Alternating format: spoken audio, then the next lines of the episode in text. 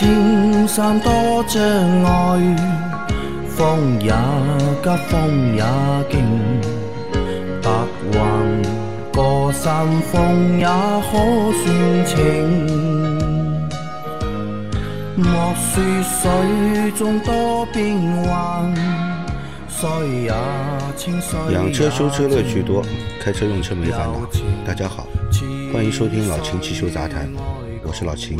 大家好，我是老秦的小工杨磊。大家好，我是阿 Q。好，我们今天的节目接着昨天继续啊。第一个问题，三位大神好啊，晚上走国道被远光远光狗和大货车的大灯照得眼前一片黑，想买一副那种黄色镜片的防远光灯镜片啊、眼镜，不知道有没有用，请大神们指点指点，对吧？非常感谢啊，一个关于怎么解决对吧远光灯的问题。嗯，配那个黄颜色的镜片眼镜有用吗？呃，有防强光的眼镜，嗯，好吧，有防强光的眼镜应该是有用，但是你所说的这个黄色镜片，我就我就不太好，啊，不太好说了，对吧？因为我之前就是也接触过一些这种运动眼镜啊，包括我自己也购买过这个运动眼镜。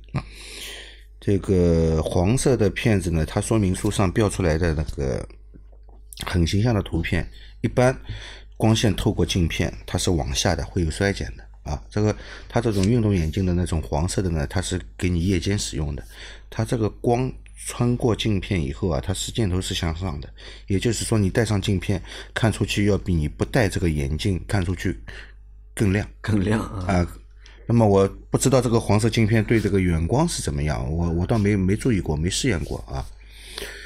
那么我只知道有那种防强光的那个眼镜，也也是属于运动眼镜的，有的啊。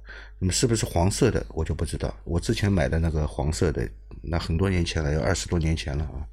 我买的那个黄色的眼镜，我反正是晚上看出去路要比这个不戴眼镜的时候亮得多，更而且这个感觉就是路灯照射的效果会更好。更好，对吧？对的。那阿 Q 有什么办法？有什么经验吗？对付这种远光灯，远光灯没没什么太好的办法，其实，没什么太好办法。因为国道上包括省道上你没办法，因为特别是什么呢？你的车的坐姿越高，越会受这种影响。反而呢，开一些轿车，因为中间不是会有一些隔离带啊，有些花坛嘛，可以帮你挡掉一部分。但如果开的是 SUV 的话呢，你的坐姿本身就比较高，那它的白天的一个优点，就视线比较好，到晚上也是个缺点。那好的啊，那我们也不知道啊，这个你要研究一下自己再。再下一条，三位老板好，我遇到两个老车都行驶了将近二十万公里，两个车子的刹车总班在起步和停车踩到刹车时，总会出现同样的嗡嗡声。请教一下，是老车就会这样吗？还是因为刹车油或者刹车泵本身有问题？谢谢。两个老车都行驶了二十万公里，两个老车的这个刹车总泵在起步的时候总会发出嗡嗡的声音，总泵不会响的，他没有说总总泵，他这个是不不，可可能我估计他打错字了，对吧？刹车总泵应该是啊两个没有什么刹车总泵的，没有这个东西的，子的刹车总泵，对吧？应该是刹车总泵。嗯，啊，他打错字了，应该是打错字了，好吧？那么两个车的刹车总泵，刹车总泵怎么会响呢？刹车总泵应该不会响的，啊，也没听说是车子一老，刹车总泵就会响，嗯，对吧？那么你说是不是刹车油的原因？我也不认为，刹车油就算是变质，那个乳化比较严重，甚至于颜色发黑，它也不会响啊，对吧？所以这肯定不是刹车总泵有声音。那么是不是你描述的不清楚？不是刹车总泵，而是刹车加力鼓、刹车助力鼓，嗯，好吧？刹车助力鼓如果有声音的话呢，这个你检查一下，这个刹车助力鼓上面有根真空管，是连接到这个发动机的进气歧管的，对吧？那这根管道上面它会有一个单向阀，啊，是不是这个单单向阀出问题了？那么导致你有这个声音，好吧？因为你起步的时候，你踩油门本来是在怠速状态的时候，跟你踩了油门起步以后的这个，因为你起步嘛，发动机要吃到负载，转速又上不来，然后节气门打开了，这段时间它真空度其实会降的比较低，会降的比较低。如果你的这个单向阀如果不好的话呢，会造成你这个真空助力鼓里面的真空一下子就会减弱，是不是这样突然的那个真空压力的变化造成的声音？你可以排除一下啊，要去去排除一下，检查这个单向阀啊，其实很简单啊，你用空气吹过去，一头是吹得过去的，反过来吹就是吹不吹不过去的。如果两头都是能吹过去的，那就有问题了。那就有问题了，好吧？好的，来再下一条。三位老板好，我是二零款宝马叉三，对吧？行驶不到一年半，一万两千公里。最近发现怠速在启动的时候，经常出现这个怎么拼啊？应该气央枪，对吧？枪的金属声，对吧？最近经常出现，特别是上下坡的时候，请问是什么问题？祝节目长红。嗯，新的啊，枪对吧？二就是自动启停，对，我跟他说过了，这个是你肯定启用了一个这个什么呢？就是 Auto Hold，嗯，使用了这个 Auto Hold 的功能，就是你刹车踩停下来以后，它这个后轮手刹自动执行。等你起步的时候踩油门，踩到这个油门踏板踩到一定的角度了以后，它会释放这个后轮的手刹啊，然后由于这个这两个力的点，对吧？不平衡嘛，对吧？一个要走，一个不让它走，然后一下子松掉了以后，就会产生这样“吭”一下的声音啊。这个如果你不用这个 Auto Hold 这个功能的话呢，你去听一下，就听不到这个声音了去听听有没有这个声音，应该不会有的。啊，就不会有这个声音了，好吧？好的，那这个应该也属于一个正常的情况。嗯，你说正常嘛？我觉得人人家别的车没有这个声音。但是好多就是带 Auto Hold 的车，在起步的时候啊，嗯，都会有这个声音。我发现嗯那就是逻辑上还是存在问题。不够优化。没匹配好。对的，逻辑上还是存在问题。好，再下一条啊，沃尔沃新车 S 九零上海啊，有必要加加价用零二零还是五 W 三零？四 S 店都是嘉实多有，要不就是五 W 四零。哎他这个问题问的没看懂啊。零 W 二零呢，在沃尔沃这个零 W 二零是给那个国六 B 的车子用的。嗯，啊，新车嘛，估计是国六 B 的车。嗯，如果是国六 B 的车呢，那你最好是用零 W 二零的，因为它那个是属于低灰分机油，嗯好吧？那么五 W 三零的呢和五 W 四零的就不一定是低灰分机油的啊。如果它同样标标明是低灰分机油的呢，你你是可以用的，好吧？那么应该五 W 三零和五五 W 四零不属于低灰分机油。嗯不算对吧？嗯，好的，再下一条，阿 Q 来吧。三位大师早，有个问题，请问一下，一点五升的六 AT 自动挡带自动启停车，首保后呢一千五百公里，现在熄火后呢能听见类似于皮带或者发动机减速的声音，类似于砂纸打磨之类瘆人的感觉，不是很舒服，如何处理？自己可以打开膝盖点火熄火，声音到底呃系统声音到底哪儿传出来的声音吗？安全吗？以前没专门在 4S 店检查过，不清楚流程。开过去告诉他们售后，问他们就给检测嘛，因为没有故障灯，怕 4S 找个理由就糊弄过去，或者直接不给检测。再有一个，我这个送风系统声音也比以前大，暖风三档跟以前的暖风五六档的声音差不多，不清楚是不是同一个部位引起的故障。嗯熄火后听见类似于皮带或者发动机首减速才一千五百公里，首保后一千五百公里，嗯，他过去做了保养之后一千五百公里，首保后一千五百公里嘛，那也没多少公里数，对吧？也就几千公里的事情。嗯。现在熄火后听见类似皮带或者发动机转速的声音，熄火发动机还有转速啊？它不应该这个不是发动机转速，对啊熄火以后熄了火之后，它还听着里面有那个有声音嘛，发动机里面还有声音，风扇在转啊，这啊，风扇在转，对吧？冷却液还在工作，这个天气，发动机熄火以后，风扇再转的这个概率应该是很低的。就算是有，也不可能是每次都让你碰到，我觉得。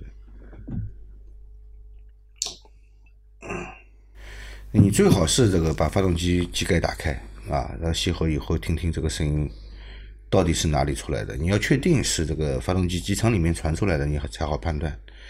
再说这个新车，我觉得也不应该出现什么问题啊，照理来说是这样啊。那么是个什么车也没说，只说一点五六 AT 呃，可能是个大众，一点五的车多了，对啊，配六 AT 的有多少了？配六 AT 的一点五配六 AT 的车有多少？不多的，因为大众现在在用这个嘛，通用也有通用一点五配一个六 AT 的发动机呃变速箱也有，G 幺六，G 幺六啊，新英朗。新英朗换 CVT 了，换 CVT 了，嗯啊，啊，那个这个问题先放着啊。那它还有个问题啊，它现在那个空调啊，就是暖风三档啊，声音要比五档六档，对吧？和五档六档差不多大，对吧？嗯。这个是一个什么问题？三档和五档、六档差不多大嘛，你让 4S 店，你反正是新车嘛，让 4S 店给你检查一下你的这个空调鼓风机啊，这个鼓风电器有没有异常，好吧？有异常的话，你让他给你换一个。就检查那个空调的鼓风机，对吧？对的，嗯好的，那这个先过吧。来下一条，我也分享一下通风小技巧吧，对吧？斜对开窗通风，应该大家都知道这个小技巧。我的小技巧适用于有天窗的车友，先打开天窗翘起模式，如果没有翘起模式，就开一条缝，然后打开右后侧玻璃三厘米左右空隙即可。这种对比斜角开窗要舒服很多，风噪胎噪小，脸不会被撞风，风吹得很暖和，省油舒适又环保啊。那这个是一个小伙伴的分享，对吧？怎么样给车上通风？我们一般用的都是对角开窗嘛，嗯，左前或者是右后开着开一下，对吧？也有缺点，他的确说，如果开窗的话，声音会比较大一点，嗯，风吹进来不一定舒服。他用的方式就是把天窗开条缝，对吧？然后玻璃窗，对吧？开一小条缝，对吧？让他们去对流，啊、啊，这也算个方式啊，大家可以借鉴一下以后。来，阿 Q 再来一条。三位主持人好，我是开启吐槽模式的黑人，术有专攻这个问题，想请教阿 Q，二零二一款的 GLC 三百动感这车压缩比多少？加九五还九八合适？第二想吐槽一下这车的后备箱，原本的备胎地方变成了储物格，但是备胎但是空间不平整，还很浅，放不了什么大件。但是呢，盖板上放些杂物或者重物的话，盖板就抬不起了，总不能清理出来再抬盖板，那就太麻烦了。如果可以设计成一侧里一侧一半是固定的，外一侧一半盖板可以翻起，那要拿取的时候有杂物不堆满的话呢，往里推一下，让外侧一半空间就可以方便拿取了。现在基本我都弃之不用，太鸡肋。或者使用方法求教。哦他问了你两个问题啊，三个问题对吧？第一个就是这个车的压缩比是多少？有印象吧阿 Q？呃，问一下度娘吧，问一下没什么大印象。啊，啊，加九十五还是九十八合适啊？九十五够了。这个其实叫什么的？奔驰的那个叫添加汽油的一个标准，其实它是这样的：看油箱盖，油箱盖的话呢，如果说上面只写了九十五，那就加九十五就够了。如果说写了九十五和九八的话呢，它的原厂的那个发动机的电脑板已经给你匹配了两套点火的程序，它对应的九八和九五的话，动力是完全不一样的。啊，但是三百的话呢，这个车肯定都是加的是九五为主。那因为加九八的话呢，对动力没什么大的影响，但是的话呢，对油耗或者说对你的那个叫开的感觉吧，或许会有点小的区别。好的，然后他后面还要吐槽的，就是后备箱的那个，就是本来放备胎的那个 空间，对吧？嗯，现在就是没有备胎了。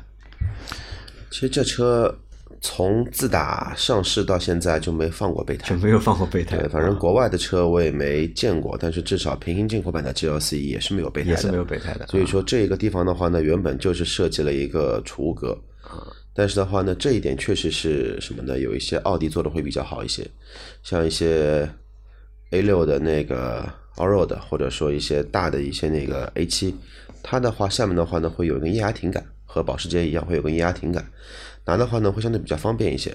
奔驰这一块呢，虽然那块板很厚重啊，但是是拿起来确实会有一点费劲啊。但好在有一点，就不知道这位黑人有没有是婚后生活还是单身生活？就这地方藏私房钱挺好藏，私房钱的，而且这个备胎泥球的备胎仓跟那个储物格嘛，它其实在两侧的靠外的这个部分的话呢，还有两个小的储物格，这里面的话呢，亲测大概可以放个五万块钱这样子，两侧可以放十万，可以借鉴一下。啊，好的，不方便也有不方便的好处，对吧？你不方便，别人也不方便，对吧？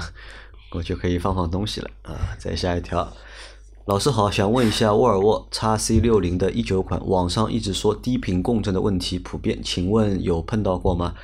那请问这个对人体是有害的吗？现在想买这个二手车，就是担心这点。嗯，这个低频共振其实是排气管共振啊啊。那么这个问题呢，暂时其实也解决不了解决不掉啊，也解决不掉。原车如果带低音炮的话呢，是可以刷一下，刷一个那个刷一个低频，让低音炮抵消掉发出一个低频跟这个抵消掉，你那么坐在车里你就听不到这个。主动降噪，对吧？啊，就听不到这个共振，因为声波可以对冲嘛，啊，可以抵消嘛，对吧？那么我们有一位听友，他那个 V 九零就是这样解决的啊，要不然这个你耳朵比较灵敏的人呢，你就会听得到有这种低频的震动，会觉得啊比较会感觉到有人灵敏，有人不灵敏，对吧？有的人特别敏感，很容易感受到；嗯有的人他其其实你都感受到很严重了，他觉得哎没感觉很好，对吧？这个也讲不清楚啊。那么你说这个东西对人体有害吗？应该没什么害，应该是没什么害我觉。得这个问法很新颖，对吧？就很很很少，就是有人问到对吧？共振对吧？是否对人体有害？会有害吧？应该也不会吧？你这个应该不会有害啊。如果你要担担心这个有害的话，那那混动车、电动车就更不能买了。啊，电辐射对吧？对吧？那个辐射是低频辐射是是事实上真实存在的，对吧？你这个声波的震动，对吧？都要有伤害的话，啊，这个不不不要过多担心啊。啊，他想买个二手车，我不知道，因为从来没有关注过叉 C 六零二手车的行情啊。如果这个车不保值，不保值的话，买这个车我觉得还蛮合算的。二手买的话还蛮合算的，对对吧？那喜欢的话就可以去买啊。来，再下一条，三位老师好，好奇心太强的日系车主又来了。这两天魔都天气阴雨连绵，感觉每转换一次季节时，雨刮器就会连声抱怨出现异响。市面上有那种前挡膜呃前挡镀膜药水和镀膜雨刮麦，请问三位老师有体验过吗？会不会出现薄雾印子？老邢知道这个东西吧？嗯，前挡膜药水对吧？前挡膜这个镀膜呢是这样的，它是分两瓶，我知道的啊。之前我用过一款日本的产品，它是先是把这个玻璃上的油膜必须要清洗干净，嗯不清洗干净会影响你接下来的那个镀膜的工作。那么镀完膜以后呢，这个什么感觉呢？就是玻璃会有飞水效果。啊，嗯，你车速超过六十以后呢，基本上是不用开雨刮的，啊，水就废掉了。嗯啊，那么从车辆行驶到四十迈开始，这种效果开始出现。嗯，到六十迈以上，或者六十迈或者六十迈以上，效果非常明显。行，非常明显。但是维持的时间并不长，大概我个人觉得也就一个多月。一个多月 啊啊，对，那瓶药水多少钱？当时还记得吧？嗯、我忘了，啊，反正当时买的话还是蛮贵的，还是蛮贵的还。是蛮贵的。呃，我的车基本上一两个月吧会镀一次，会镀一次。对，反正一两百块钱一罐。啊，一罐的话呢，看你怎么用。然后像之前的，公司啊，不是说之前，现在场地也允许，只不过我比较懒。这那个之前的话呢，会什么呢？把所有玻璃都打一遍，天窗除外。这个呢，擦的时候会很累。嗯，我买的是日本的那个，上面写的应该是叫九十九号啊，九九是吧？啊，对，九九就橙色罐的那一种，就像一罐，类似于像那种小的刮胡刀一样的，呃，刮胡泡沫这一种大小的那那那那一种，那个还好。然后那后镀膜的雨刮是什么？镀膜雨刮是什么呢？我们之前还没讲好啊。呃，你如果要买这个这个玻璃的镀膜的话，一定请你买这些价格比较贵的啊，价格相对来说比较贵的那个品牌大一点的。因为我有一个朋友之前就是有一个洗车店，他去洗车，人家跟他说我免费给你，因为他认识那个洗车店嘛他说我给你免费的镀一下前挡膜，啊，他会飞水什么说的很好。那就镀吧，反正人家没收他钱，那就镀吧。镀完了以后呢，他回来跟我说，这个到底飞不飞水我不知道，天还没下雨，对吧？反正这个雨刮刮起来现在会抖，雨刮会抖，对，为什么呢？可能是镀膜的时候没镀好，不均匀，不均匀啊。这个雨刮片在玻璃上那么厚啊这个东西。运动的时候啊，运动的时候啊，它这个阻力不一样，嗯，所以雨刮在刮的时候会跳动，会抖动，对吧？而且特别是在自己镀的时时候，因为玻璃的大小和它的一个那个比例嘛，那中间这一块往往是什么呢？手够不到，手够不到呢，有的就很多人呢就手懒，懒了之后呢，那就是这个看到雨刮器在跳舞。好，那个镀膜雨刮雨刷呢是什是个什么东西呢？其实它跟普通的雨刷在结构上是完全一模一样，唯一不同的是什么？那个胶条不一样，对，它的那个胶条啊，用的是硅橡胶。很贵的，对，它用的是硅橡胶。那么硅橡胶呢，一般我们知道啊，雨刮雨刮片是不允许干刮的。嗯啊，你要刮你要喷水刮。对啊，不然那个胶条会磨损，会损坏。但是硅橡胶的雨刮条它是可以干刮，可以干刮啊，啊干刮对吧干刮。嗯，那么它这个干刮就是给你镀膜。啊，它不用淋水，就直接你把玻璃擦干净，然后打开雨刮器让它刮。它刮了以后呢，它在这个雨刮胶条刮过的地方，它表面就会形成一层镀膜，也可以达到这个类似于这个玻璃镀膜的这样飞水效果，但是飞水效果没那么好啊，不像买那种镀膜的专用的那个镀膜镀出来的那个效果好，而且它只能镀到雨刮片走得到的地方，走不到的周围是没有任何效果的。没效果的，对的。那其实雨刮应该算是易耗品，对吧？正常情况下，接下来我要说的就是这个问题啊。到底这个更换周期啊，到底应该多久？不是的，如果你选择了这个镀膜雨刮、嗯雨刮片的话呢，一是价钱比较贵，那么其实镀膜效果没有用那个专专业的那个玻璃镀膜的效果好。第三还有一个什么问题知道吧？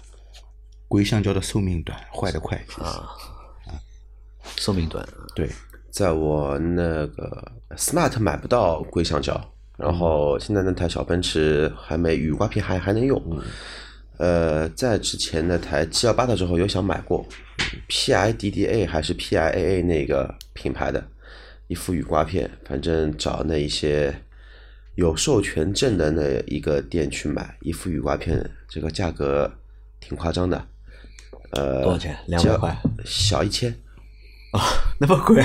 小一千哦，飞度那个时候我也想有买过，因为飞度的雨刮片很烂嘛，刮个一个多月就基本上都开始有拉丝了。然后那时候飞度先想换，改装店里面有，然后基本上七百多块钱一副。啊，那我觉得这个太贵了，我觉得还不如勤换，就是普通的雨刮。老秦，一年的话，普通的雨刮就是一年要换几次？两次够吧？